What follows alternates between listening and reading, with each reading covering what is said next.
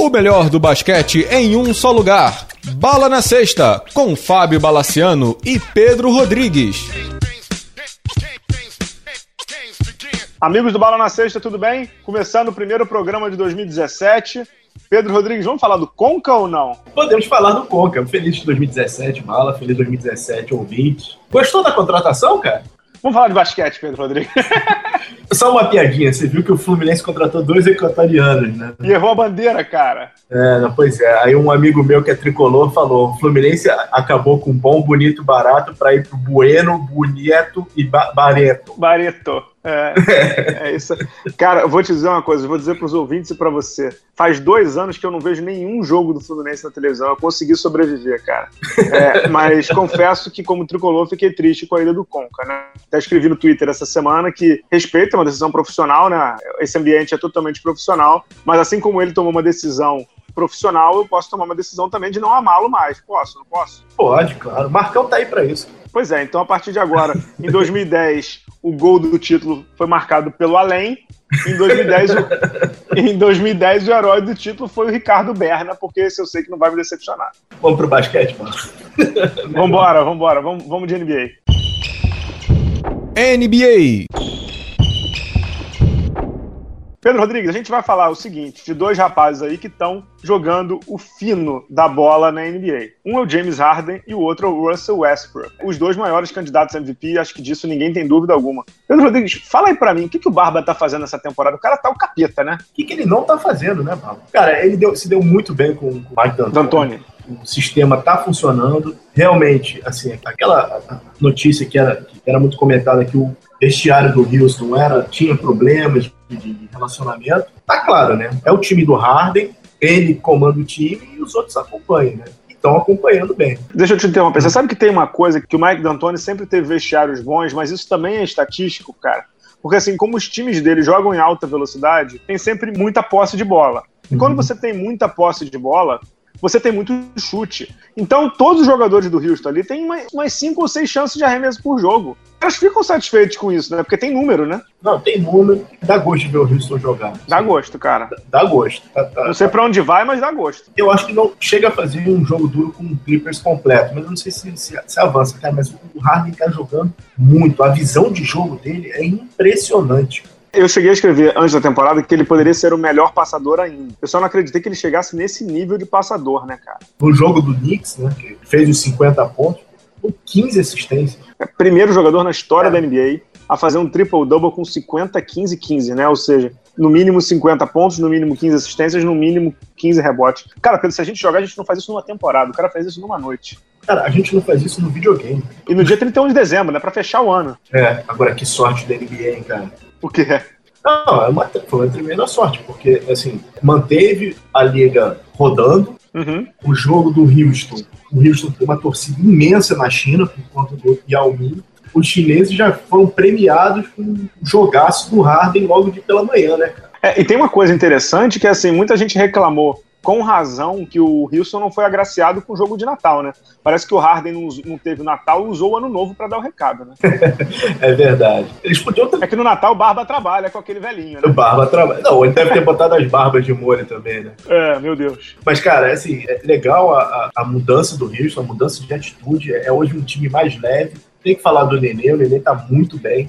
Tô achando o Nenê muito bem na temporada. E o, o Brian Anderson encaixou, né, cara? É, tem um dado interessante: Ryan Anderson e Eric Gordon, os dois que vieram do Pelicans, Pelicans que a gente tanto critica, os dois que a gente vai elogiar hoje o Pelicans aqui, em algum momento a gente vai. O Ryan Anderson e o, o Eric Gordon. O, o, Eric Gordon é o jogador que mais fez bola de três na temporada. E o Ryan Anderson acho que está em sexto ou sétimo, ou seja, o Houston tem entre os dez, dois. Impressionante, né? É, e não é o James Harden. Não, não é o Harden. A gente estava conversando antes no programa que tanto o Harden quanto o Westbrook são os MVP dos mortais, né? É. A gente tem hoje dois times que estão tão acima, que é o, o Cavs e o, o, Warriors, que eu não sei se eles vão conseguir ah, os, os votos para ser MVP. Em qualquer outra temporada, em qualquer outra circunstância, eu acho que eles levariam. Mas, cara, com o Warriors e o Cavs jogando do jeito que estão jogando, eu acho muito difícil. Só, só fazer uma correção aqui, tá? O Ryan Anderson tá em sexto. Sim. Então o Harden tá em quarto e o Gordon tá em primeiro. Ou seja, dos seis primeiros, o Houston, que tá arremessando às vezes 40, 45 bolas de três por jogo, aquela insanidade que a gente conhece do D'Antoni, o Houston tem o primeiro com o Gordon com 136 bolas de três convertidas, o Harden em quarto com 112 e o Anderson com 100. Ou seja, é surreal, né, Pedro? Os caras estão jogando em altíssima voltagem. Todo o time do D'Antoni, para funcionar, mais do que um armador bom, Uhum. Ele tem que ter um 4 aberto, né? Uhum. Todo o time do D'Antoni com o 4 aberto lá, ele funciona muito bem, né? O Anderson joga esperando as infiltrações do Harden, né? O drive and kick clássico, né? O drive and kick, né? O, Harden faz o drive, o Anderson vai para lateral, espera e o Harden quica a bola, né? É, que normalmente é, quando você tem o segundo jogador que não vem marcar o Harden, o Anderson, Anderson sempre fica livre. Cara, assim, eu confesso que eu, eu não esperava uma mudança tão radical no, no Houston. Eu esperava que fosse uma temporada de muito mais transição do que qualquer outra coisa. Eles estão indo muito bem. Muito, muito bem. Será que é pelo fato do D'Antoni ter tirado o bigode, cara? Ou será que é o fato do Houston ter dizimado o Dwight Howard? Vamos falar de Atlanta daqui a pouco, né, cara? É, sobre o Harden, números do Harden até 31 de dezembro. 28,5 pontos, 8,1 rebotes e 12 assistências por jogo. É, é, é, surreal, né? É, a gente fala do Harden como um dos líderes em pontos, mas ele é o líder em assistência. E aí aquele cidadão que pensa no armador de ofício aqui no Brasil, né? Aquela, aquela definição tosca, quando ele olha para o Harden, ele deve ter piripaque, né, Pedro? é verdade. Agora, é a temporada que a gente esperava dele ano passado, né? A gente, a gente esperava dele, assim, desde o ano passado, mas é que ano passado ele não conseguia ter isso. Primeiro que o time não era dele, porque o nosso bravo Dwight Howard estava lá, e a gente sabe quão difícil é, né? E segundo uhum. que, assim, o Wilson ano passado tinha porradaria no vestiário, né? É, técnico demitido em dezembro, foi uma zona no passado, né? Foi. E assim, aí tem o mérito do Daryl Morey, que é o gerente geral do, do Houston, que é o seguinte, muita gente criticou o Mike D'Antoni, eu mesmo critiquei o Mike D'Antoni, quando ele foi contratado, não sei o quê. Mas a liga hoje pede o Mike D'Antoni. Né? A liga hoje pede um jogo de alta voltagem, pede um, um cara que libera o chute de três. A liga não é uma liga de três, então bota o melhor desse negócio aí, cara. Sinceramente, poxa, que Deus o tenha, mas se o Arividal tivesse vivo, ele estaria dando gargalhadas com essa liga de três. O cara fazia isso 30 anos atrás com Oscar e Marcel, pô. E ainda tem o famoso Eurostep, né? Do Harden faz com perfeição, né? Pô, Pedro, vamos, vamos fazer uma... Esse Eurostep, na verdade, é, é a famosa finta, né? É, é, eu não sei de onde saiu o Eurostep, é, é a finta cara. gourmetizada. É, pois é, eu não sei de onde saiu o Eurostep, cara. Pra mim é finta e vai ser finta. É a finta. Qual é, qual é a dificuldade? Mestre Armando Nogueira sempre chamou de finta, nós vamos chamar de finta, pô. Verdade. Porra. Agora, o outro dos imortais nessa temporada chama-se Russell Westbrook. Que, e agora que eu tô vendo que eu escrevi o Westbrook no, no gráfico lá do blog com um O só, mas tudo bem, ninguém percebeu, é com dois. Agora que eu tô vendo, que tá com as médias de triplo-duplo 30.9 pontos, 10,9 assistência, ele é o vice-líder em assistência, 10,5 rebote. Pedro, mais surpreendente do que esses números do Westbrook, que a gente também cantou a pedra, é o Oklahoma tá liberando, ele tá entre o quarto e o sétimo do Oeste, né? Pra mim isso é incrível, cara. É, a gente esperava que ele fosse parte de baixo da tabela. Tá realmente levando nas costas. E com, e com jogadores machucados, o Oladipo teve Oladipo. Fora, teve fora um tempo. Muitos jogadores jovens, né? O Sabonis está com muito tempo de quadra. É surpreendente. De novo, reforça o trabalho do Billy Donovan. Né? Espetáculo. Espetáculo. É. Ontem, outro dia, alguém, eu não vou lembrar quem no Twitter, perguntou assim para mim. Porque eu coloquei a foto do Harden, Westbrook e Duran, né?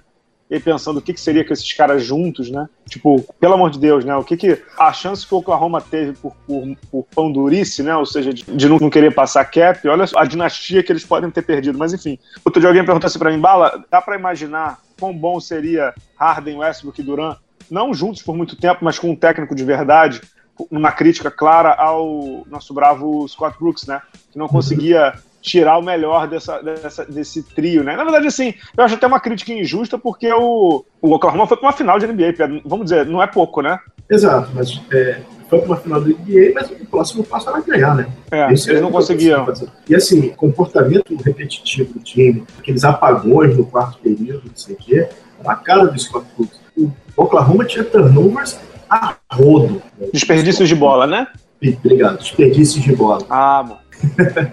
e agora tá muito mais controlado, né? Mesmo com o Westbrook, todo mundo caindo em cima dele. É, e você citou assim que o Westbrook tá jogando sozinho, o Oladipo machucou, eles têm jogado muito com o Abrines e o Sabonis, dois calouros, e, dois, e o Sabonis que jogou um ano em Gonzaga, mas assim, são dois europeus, né? Uhum. Ou seja, são dois calouros internacionais. O Steven Adams super cru ainda também. E o cara tá carregando. O cara tá carregando. Impressionante. Agora posso é, te dizer um, um, bom cara que tá saindo do banco? O Ennis Kanter. Ennis Kanter melhorou muito. Melhorou muito. muito. Muito. Tem, tem, um dado que saiu agora na internet, eu vou ler para você, não tem nada a ver com isso, mas eu vou ler, que é o Golden State é o primeiro time da história da NBA a ganhar 30 dos seus 35 primeiros jogos em três temporadas consecutivas. Que coisa loucura, hein, Pedro?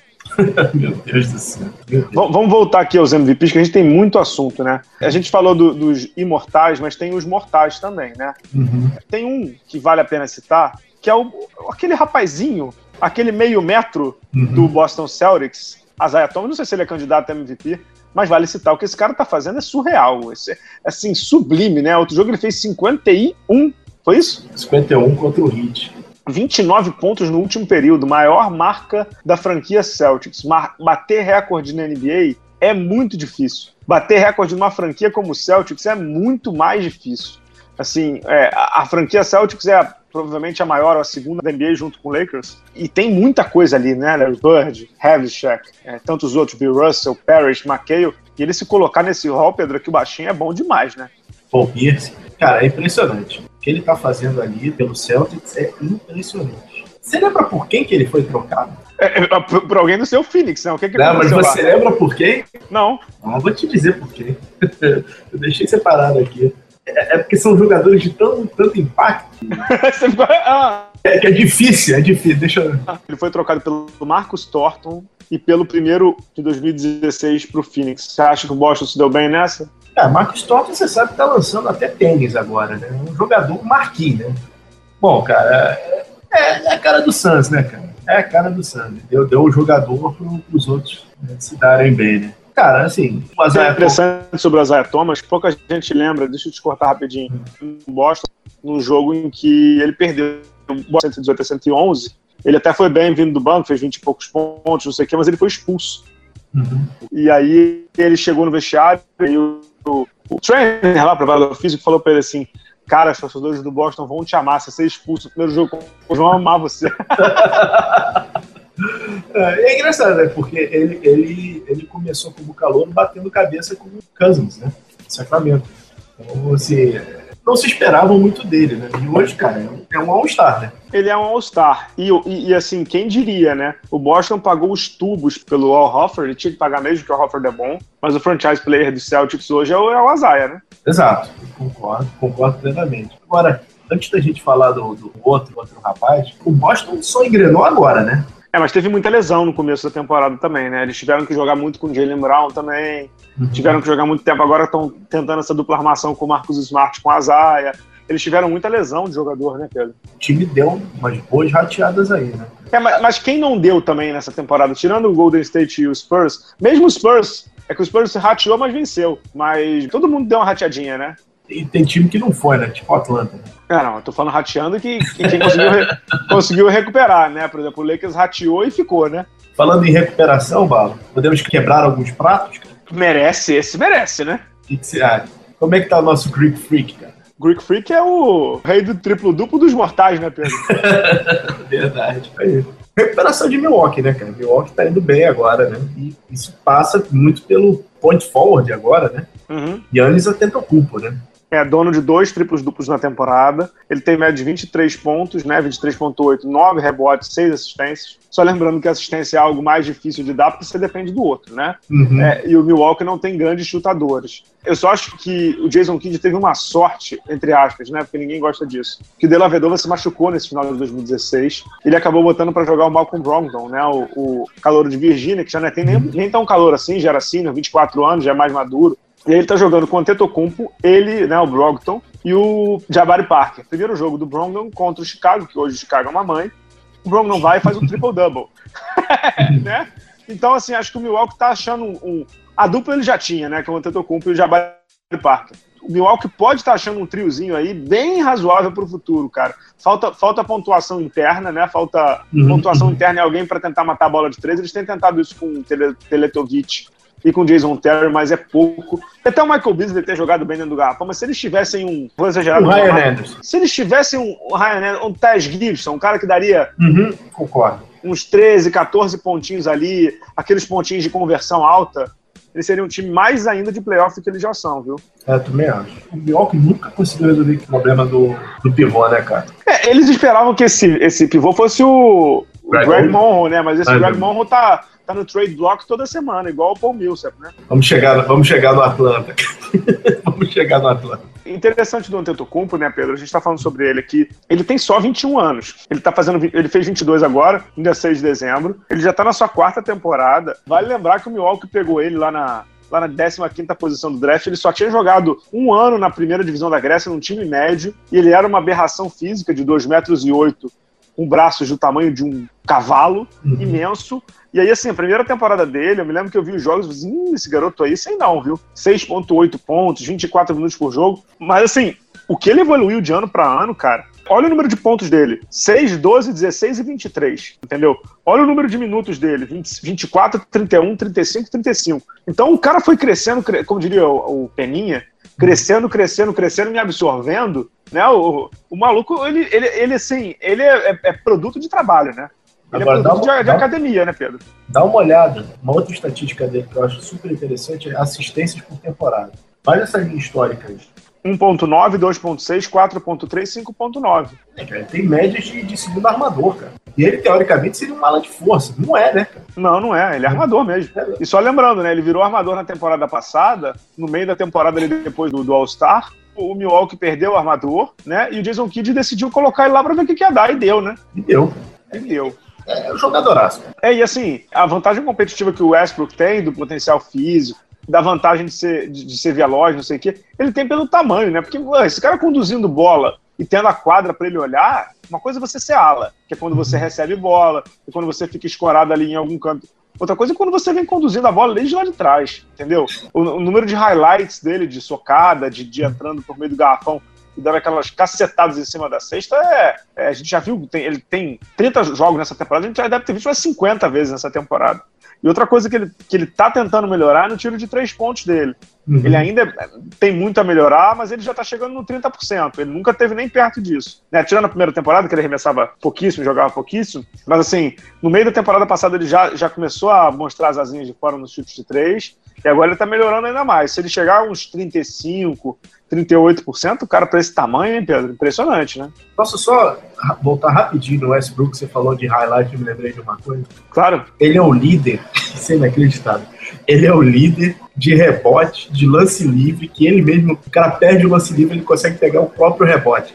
É porque ele é tão faminto que ele vai na própria bola, né? Cara, é inacreditável. Procura esses vídeos, é sensacional. É inacreditável. O Dan Collins que falou, né? Normalmente esses caras que são é, freaks, né, que chamam, que conseguem fazer coisas na quadra que a gente não consegue, não conseguia imaginar, né? É, o, que, o próprio Antetokounmpo, né? O que ele faz exato, na quadra, a gente, a gente imaginava que um cara de 1,90 fosse fazer, né? Uhum, exato. Tem mais alguém que vale colocar na race pelo MVP aí, Pedro? Bom, não é basicamente o MVP, mas é, a gente gosta tanto dele, gosta mais ainda da franquia, que tá agora em zona de playoff, que é o nosso Sacramento Kings, cara. É, vale citar que esse ano, o, do primeiro ao sétimo do Oeste, tudo bem ali, com mais de entre 85 que é o Golden State e 60% que é o Utah, né? Uhum. Até aí tudo tudo nos conformes, né? Só lembrando que 60% no leste seria terceiro e no oeste é o sétimo, mas tudo bem, a gente vai chegar lá. Só que o oitavo do oeste é o leste, né? É o leste. Hoje o Sacramento está em oitavo no oeste com 14 e 19, uma campanha que melhorou muito nas últimas rodadas, assim, eles têm vencido mais jogos, já perderam duas consecutivas recentemente. É, agora, o DeMarcus Cousins é disparado o melhor pivô da NBA, né? De longe, né, Pedro? De longe. E também as melhores entrevistas, né? Sim, sim. sim. Ele é o melhor pivô da NBA, ele tem os melhores posts mundo, ele tem um jogo de fora agora. Carregando a franquia nas costas, né? Tem um bando de jogadores é, machucados, dentro do Rudy Gay de novo machucado. Tá levando o time, né? Vamos ver até Sim. quanto vai a paciência dele. Sem dúvida, sem dúvida. Algo mais aí ou podemos passar para o tema polêmico da semana? Não, só só para avisar algumas, algumas rapidinhas. Primeira é a boa notícia que os milionários vão continuar milionários. A NBA fechou o acordo de salários, é a CBA, né? Até 2022, se não me engano. Então não existe possibilidade de lockout para a próxima temporada, que é uma boa notícia. E com cap maior, não foi isso? Com cap maior. E também com a lei lá de da Mary Jane, mas mais, como dizer, mais aberta. O que, que é a Mary Jane? Ah, é o cigarrinho do demo. Não entendi. Maconha. Não, mas o que, que tem essa lei? Conta para os ouvintes, meu caro. A liga vai ser muito mais, como dizer, condizente com o uso da época. É mesmo, é? É. Não li isso, não. É, dá, uma, dá uma procuradinha aí, porque esse é um item extremamente importante. E tem outra coisa que eu achei fantástica, é que vai, eles vão ter um telefone vermelho que nem o do Batman. Sério? Sério, para reclamar de arbitragem. Sobre esse negócio de arbitragem, pra gente passar pro, pro tema polêmico aí, vamos fazer um intervalo e a gente volta, então? Vamos pro intervalo. Vamos pro intervalo e a gente volta.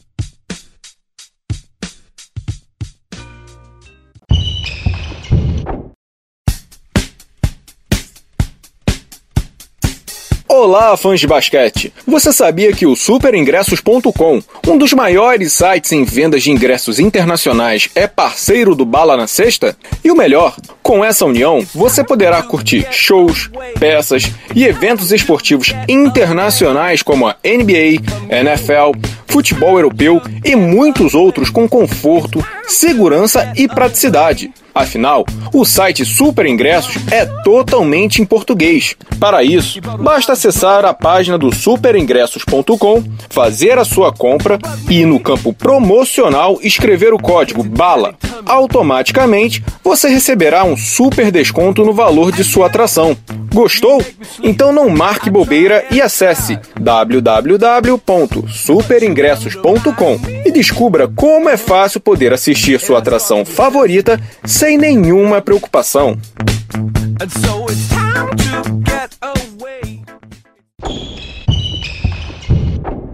Voltando aqui para a segunda parte do programa, Pedro Rodrigues, estamos recebendo um amigo querido, jornalista também, Luiz Araújo, do Triple Double. Tudo bem, meu caro? Bom te ter aqui no primeiro programa de 2017. Fala Bala, fala Pedro, obrigado pelo convite, cara. Fico honrado de participar com vocês em mais um programa, né? Já estive aqui outras vezes e é sempre um prazer e legal demais participar nessa primeira vez de vocês aí em 2017. Isso aí, Luiz, e, e um dos motivos da gente ter te trazido aqui, não só porque a gente gosta e te acompanha, é porque você tem uma novidade para começar esse ano, né? Quer contar aí pra galera em primeira mão?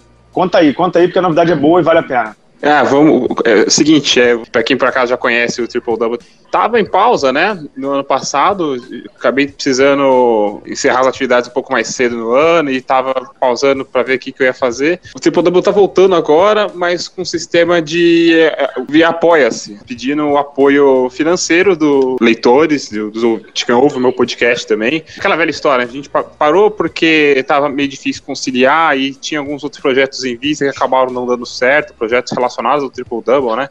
Que acabaram não dando certo. E o jeito foi. Azar de quem não fez, hein? Só digo isso. É. Mas enfim, Vamos em frente. é, é, é, para quem não sabe, né, Luiz, para explicar para os meus ouvintes aqui. É, para quem não sabe, o Apoia-se é um financiamento coletivo recorrente em que as pessoas que gostam do conteúdo de, de blogs ou de podcasts ou de videocasts, sei lá, apoiam a- aquele autor ou aquele site ou aquela, sei lá, aquele grupo, aquele coletivo. É, o Denis do Bola Presa e o Danilo tem um, um apoia-se bem legal do Bola Presa. Acho que é o Nerdcast, né, Pedro, também? Tem, tem. O Nerdcast também tem. Você Jovem tá Nerd, Jovem Nerd. Jovem Nerd, perdão. E você também, né, Luiz, tá entrando nessa. Pelo- acho que aqui você já tem dois assinantes. Você vai divulgar no Triple Double em breve as, as recompensas, não é isso? É isso, é. é, Eu tava meio resistente a esse modelo, até pelas possibilidades que estavam se apresentando aí, tava tentando não entrar, mas é, chegou no ponto que não tem jeito. Então, é, a gente tá gravando isso na terça-feira, né? Amanhã, quarta-feira, já, já, já vai estar rolando a, a divulgação do projeto lá no tripledouble.com.br. Vão ser quatro opções né, de, de colaboração, de quatro faixas de preço diferentes, não é nada exorbitante, é entre 7 e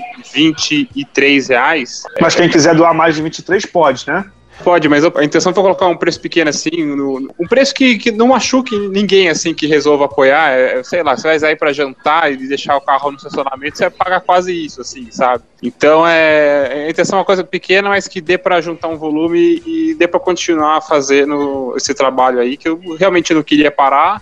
Lógico, terão as recompensas para quem apoiar. Quem apoiar não só vai estar ajudando a, a fazer o Triple Double continuar existindo, porque não tem mais como continuar sem isso, mas também vai ter recompensa, vai ter é, conteúdo exclusivo, vai ter umas recompensas bem bacanas aí para quem resolver apoiar e participar do projeto. É, é, é assim, né? No mundo ideal, a gente que é blogueiro, não sei o que e tal, já estaria vivendo como, sei lá, nos Estados Unidos os caras já conseguem viver, né? Com patrocínios, com uma coisa mais estruturada, como é o podcast do Old, né, Pedro Rodrigues? Uhum. Ouve pra caramba.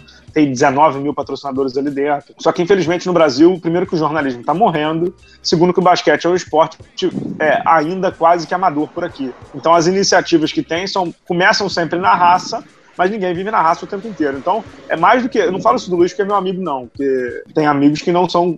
não fariam tão bem quanto ele. Eu falo que assim, o blog do Luiz é, é sensacional, tecnicamente, artigos técnicos, artigos assim, entrevistas e tal, podcast muito bom.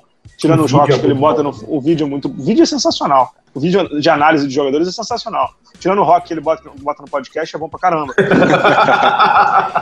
é, porra, então assim, é, mais do que financiar o projeto do Triple Double, é fazer com que o basquete não fique mais ainda perto da morte aqui dentro. Porque, é, ah, caramba, você tá falando porque ele é teu amigo. Não, eu tô falando porque esse ano, me ajuda aí, Luiz. Esse ano a gente já, a gente na blogosfera, assim, a gente já perdeu o Gabriel, que era lá do, do, do Time Out, perdeu o Giancarlo, quem mais? É, o, o Paixão NBA deu uma segurada por conta de trabalho também.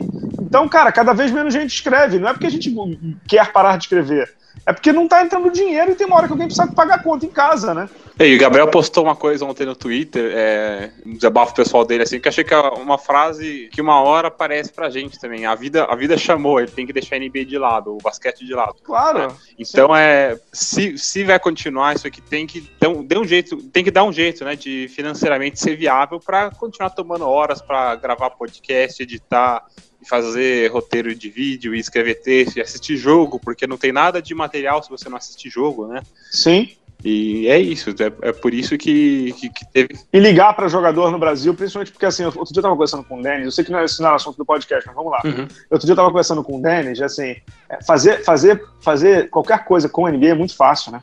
Porque a informação pulula na tela muito fácil né? Você tem acesso, tem League Pass, não sei o quê. Para quem cobre basquete brasileiro, né, Luiz, como a gente, é muito mais difícil. Tem menos jogo sendo transmitido, tem menos acesso à estatística. As estatísticas ainda são muito incipientes, que é aquela coisa do ponto, rebote, assistência. Os próprios jogadores não dão grandes entrevistas, nem sempre tem grandes histórias. Então, assim, é muito mais difícil. Fora o fato de que de vez em nunca, ou de vez em sempre, a gente recebe reclamação de dirigente, né, Luiz? Ah, sim, é verdade. Isso é uma coisa que a gente até. Né, Atualmente não só de dirigente, né, Bala? Não, pois é, pois é, pois é.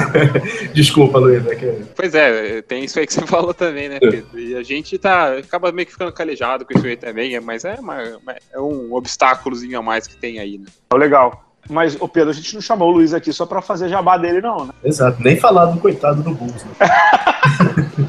Não podia perder senhores. Porra. Não, não, mas deixa isso aí pra lá, né? Vamos, vamos falar de coisa boa, né? É, pô, já a gente tá começando 2017, vocês querem falar de desgraça? Vamos falar de duas coisas aqui, oh, dois temas polêmicos. Luiz, no, no jogo de Natal, o jogo de Natal foi, foi, em termos de arbitragem, foi uma desgraça, né? Golden State Warriors e Cleveland fizeram um jogaço de basquete, um jogo de, de muito alto nível, não foi pouco alto nível, não, foi muito alto nível.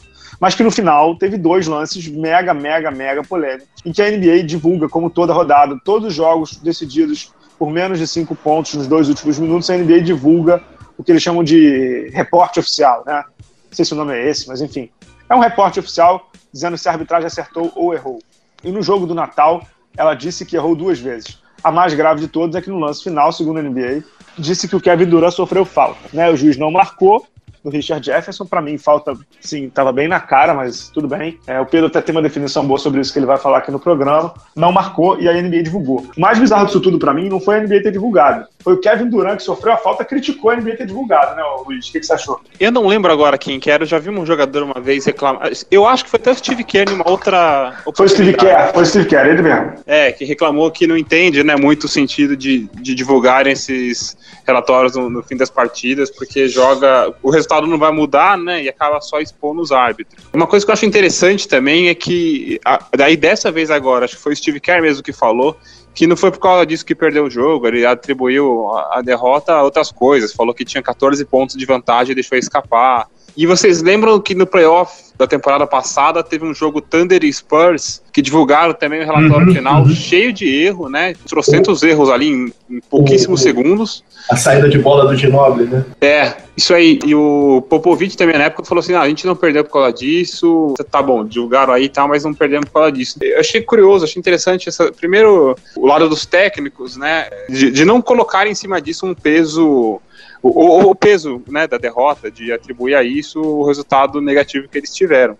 Mas aí entra nessa discussão que já foi levantada antes e que o Duran agora levantou mais uma vez, que até que ponto faz sentido divulgar isso aí. Eu, eu consigo entender por que, que, por que fazem isso. Talvez sirva de modelo. Ah, vamos supor, aconteceu tal coisa nesse lance, divulgando o que a gente acha, o que a gente LV acha, então já fica é, estabelecido que é assim que deve ser o padrão para as próximas vezes. Mas é, eu, eu acho que na prática isso funciona muito mal. Acho que acaba expondo muito mais. Também me junto mais ou menos ao Duran isso aí. Não entendo direito, viu? É, assim, eu, eu teve uma entrevista do Adam Silver, o objetivo todo é dar uma, ele chama, usando uma palavra da moda, uma transparência das decisões que são tomadas. no- Mas é isso mesmo. É transparência a palavra. É, usando a palavra da moda, é a palavra que ele usou na, na, na entrevista. Assim, é, é complicado você fazer arbitragem, principalmente basquete, que é um esporte com muito contato. Realmente, apitar aquela, aquela jogada no Duran em Cleveland ia ser complicado. Cleveland virou o jogo, isso foi falta. Agora, você acaba expondo muito o árbitro. O árbitro já está exposto porque ele tem um grande irmão, que é o tal do centro em Secaucus lá, né,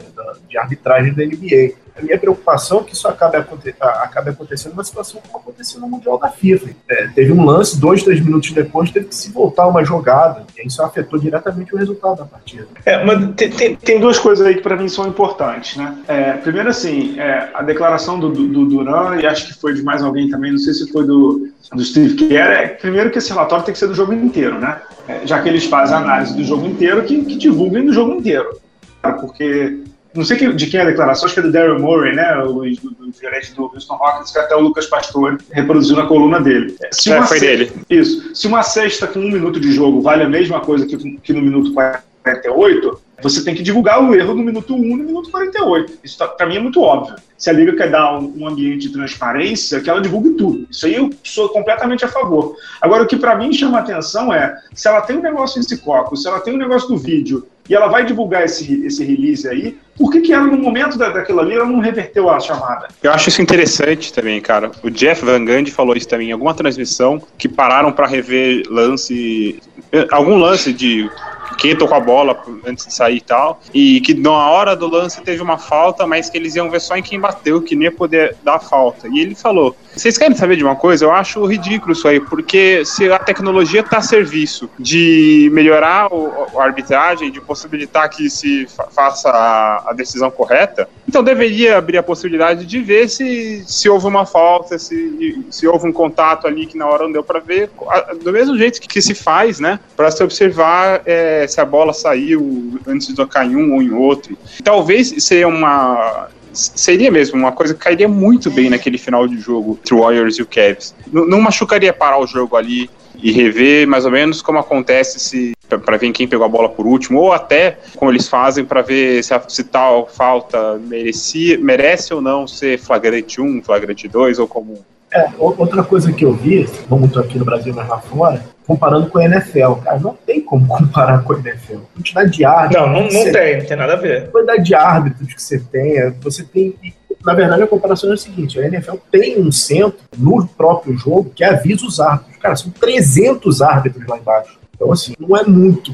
É, é laranjas e maçãs, é- são completamente diferentes. Não, concordo com você. Concordo com você, não dá para comparar uma coisa, não. Mas eu acho que, primeiro, eles tinham que divulgar tudo, e segundo, eles têm que parar no lance que eles têm dúvida. E esse lance é um lance de dúvida. Não tinha, assim, me estranhou muito, inclusive, que os jogadores do Golden State não reclamaram do lance do, do, do Kevin Durant. Mas tudo bem, acho que isso aí é. É, a liga vai saber melhorar nesse sentido. A, liga, a NBA melhora rápido, né? A gente sabe disso. Eles são, são ágeis nesse sentido e quando eles têm que agir, eles agem rápido. Pedro Rodrigues, algo mais sobre essa questão de arbitragem, não? É, lembrando que recentemente, se não me engano, foi um jogo do Sacramento, se não me engano, foi com o Brett, que o DeMarcus Cousins so- é, deram uma falta nele, ele foi eliminado da partida, os juízes foram avisados, ele Isso ele mesmo. voltou atrás, voltou para a partida e ganhou o jogo. Tem a famosa entrevista que ele fala, cara, isso é ridículo, isso tá ridículo, não sei o quê, e aí depois não, cortaram o microfone porque a coisa foi ladeira abaixo. Esse ridiculous dele, It's Ridiculous, It's Ridiculous, é o practice do Alan Iverson, né? Cara, eu queria saber o que, que ele falou depois, cara. Mas pelo que eu vi ali, ele não falou nada demais, não. Não, é depois do ridículo. Sei não. Não sei se ele falou alguma coisa demais, não. O legal é antes, né? Que ele dizem que ele tava procurando alguma coisa pra quebrar no vestiário quando foram chamar ele. Provavelmente aquele jornalista que ele tava ameaçando, né? É, pois é. Beleza. Agora vamos fechar o programa com a declaração polêmica da semana e queria ouvir de vocês o que, que vocês acham. Mr. Charles Barkley, meu parceiro, que eu, eu quase nunca concordo com ele, mas eu vou ler a frase dele. Ele deu uma declaração na semana passada que, como toda declaração do Charles Barkley, é polêmica. Ele disse assim: a NBA está no seu pior. A gente tem um, dois, três ou no máximo quatro bons times e o resto fede. Foi esse o termo que ele usou. Pedro, concorda, discorda? O que, que você Em acha? parte. Em parte. É, eu acho que o grande problema da NBA hoje é a previsibilidade. Eu não acredito que você tenha alguma coisa diferente do que Cavs e Warriors. Agora, em matéria, matéria de jogo, eu acho essa temporada melhor do que a gente pegou nos últimos 3, 4 anos. Os jogos realmente não têm defesa, então você vê placares extremamente elásticos. Teve um jogo, se não me engano, em Nova York, 106 pontos no terceiro quarto. Entendeu? Então, assim, é- é, são jogos leves de se ver. Agora, em matéria de competitividade, realmente você tem quatro, quatro franquias olha lá. É, só para contextualizar a declaração do Barkley, ele disse isso falando sobre os times que são ótimos times. Então ele citou o Golden State, citou o Spurs, citou o Cleveland no leste, citou acho que o Clippers também, nem citou o Toronto aí tal. Mas o que ele quis dizer é que são ótimos times mesmo, ele citou quatro, no máximo. Luiz, concorda, discorda? O que, que você acha? É, eu não concordo. É, quer dizer, essa questão da, do número de times que, com reais chances de ser campeão, acho que é difícil discordar.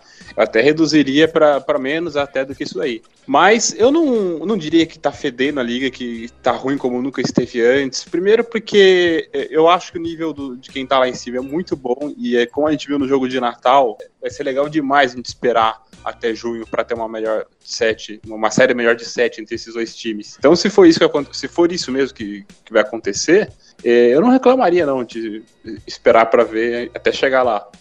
Acho que é uma questão de ponto de vista. Talvez ele, ele imagine isso assim, sei lá, seja a opinião dele. O que eu acho só que a gente tem que lembrar que o Charles Barkley, quando ele dá opinião, aí já lembrando todo o histórico dele, né, o jeito que ele gosta de expressar o que passa pela cabeça dele, parece ele tem a vontade de ser polêmico por ser polêmico. Ele já, já expressou isso outras vezes, já meteu o pau em jump shot teams, né? Igual ele falou, time que arremessa demais, que não sei o quê. Por- até, até nessa declaração que ele deu agora, ele foi até. Achei muito raso, porque ele falou que tem quatro times bons, o resto não. Ele não. Faltou ele, sei lá. não- a gente tá interpretando aqui o que ele falou e ele foi meio vago no que ele tava dizendo. Não, não, não, não, não foi vago, não. Eu vi, eu vi a entrevista dele, eu vi o áudio, inclusive, foram mais de cinco minutos dele explicando. Ele não foi vago, não. É que Então- essa foi a frase. Ah, tá. Não, falha a mim então, mas é, de qualquer maneira, voltando, ele tem isso, assim, ele, ele tem essa.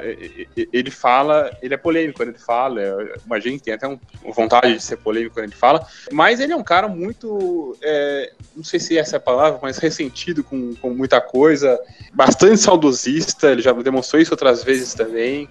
Já deu muito a entender que o tempo dele que era bom, que hoje em dia as coisas não são boas.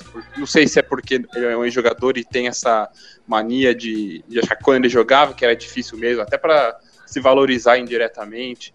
Então, é, é, esse é meu problema com as opiniões do, do Charles Barkley. Não só porque eu não concordo na maioria das vezes, como também é, eu- eu suspeito justamente por imaginar o que está em volta de quando ele dá essa, essa- esse tipo de opinião.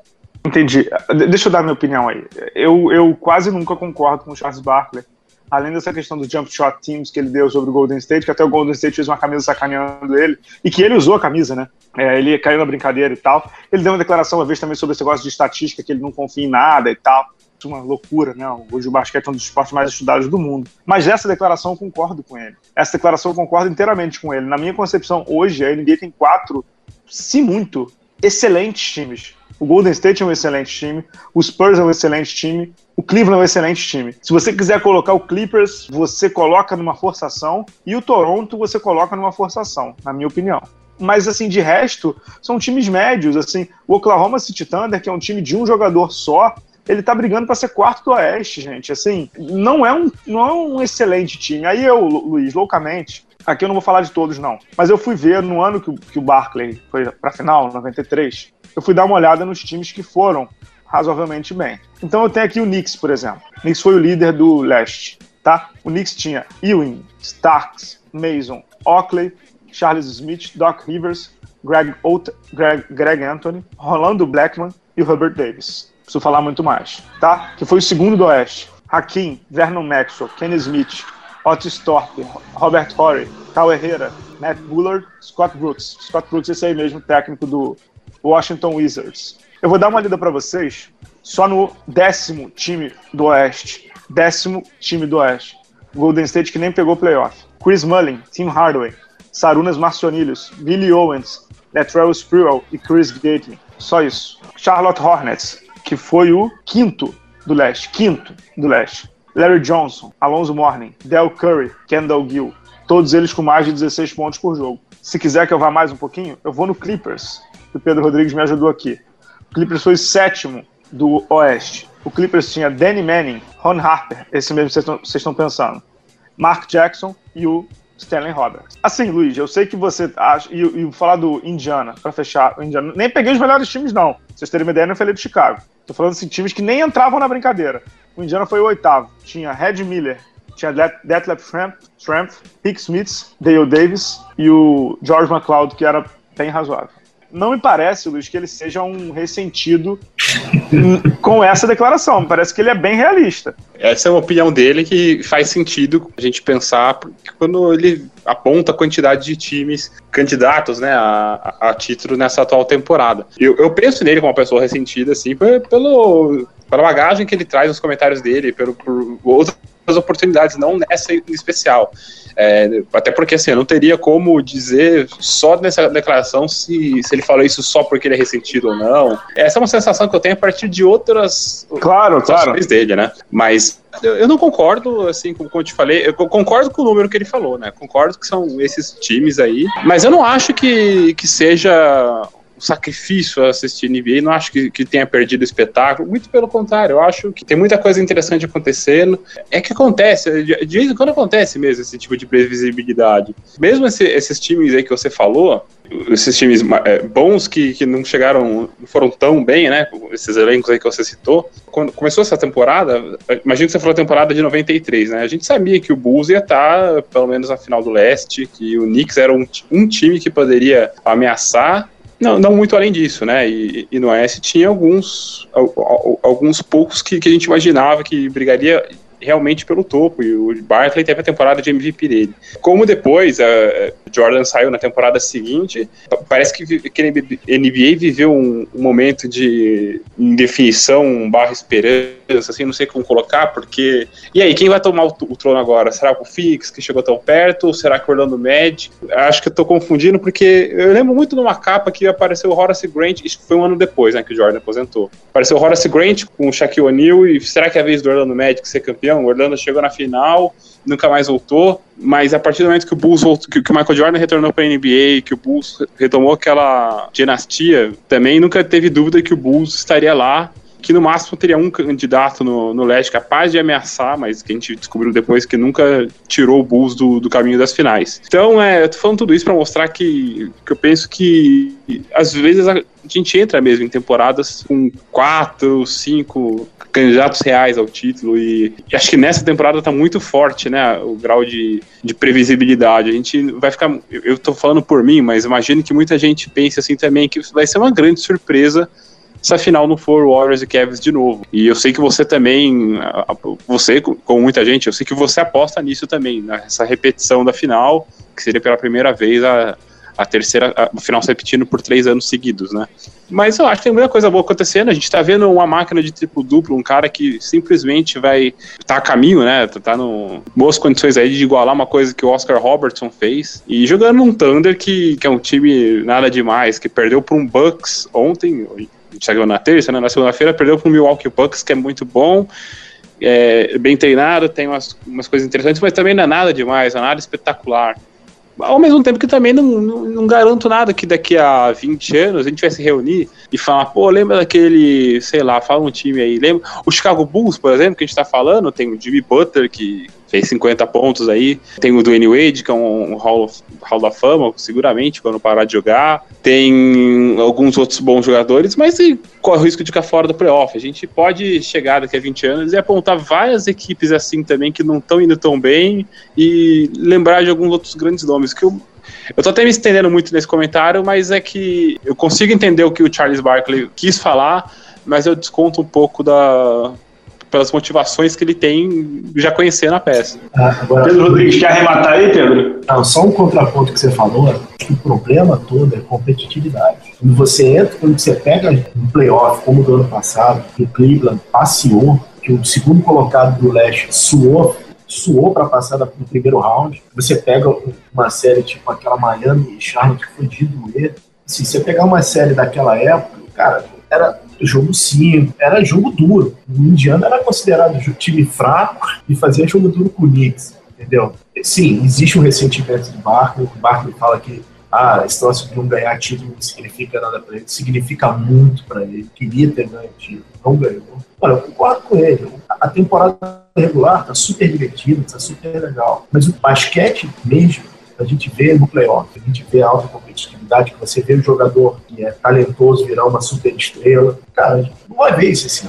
Efetivamente não vai ver. A gente possivelmente vai ver um passeio do Cleveland no leste e alguma briga no oeste. É isso. É isso aí. Algo mais, senhores, para acrescentar ou podemos já desejar um, boa sorte para o Luiz, Pedro? Cara, eu tinha duas coisas ainda, rapidinho, porque esse que a gente não pode deixar de falar, é rápido, senhor. Primeiro é o seguinte, para quem acompanhou os jogos da NBA de Natal no League Pass, tivemos narração em português, cara. Liberada, né, em português. Liberada em português, a narração da ESPN, legal, excelente iniciativa da NBA, foi a narração do pessoal da ESPN. E segundo, Bala, acho que é, pode ser a grande notícia, que é a transmissão da Globo, em alguns jogos da NBA. Né? É, mas isso ainda não está confirmado, né? Pois é, saiu na Veja, o balão de ensaio já saiu, agora a gente tem que aguardar a posição oficial da NBA. É, a posição oficial da NBA, eu consultei a NBA, a NBA disse que não tem nada certo ainda, mas vale dizer que foi essa mesma coluna da Veja que divulgou que a NBA estava chegando ao Sport TV. Então, minimamente, os caras têm boa fonte, né? A gente pode discutir a linha editorial da Veja, mas essa é uma coluna de furos, e normalmente ela tem acertado aí, pelo menos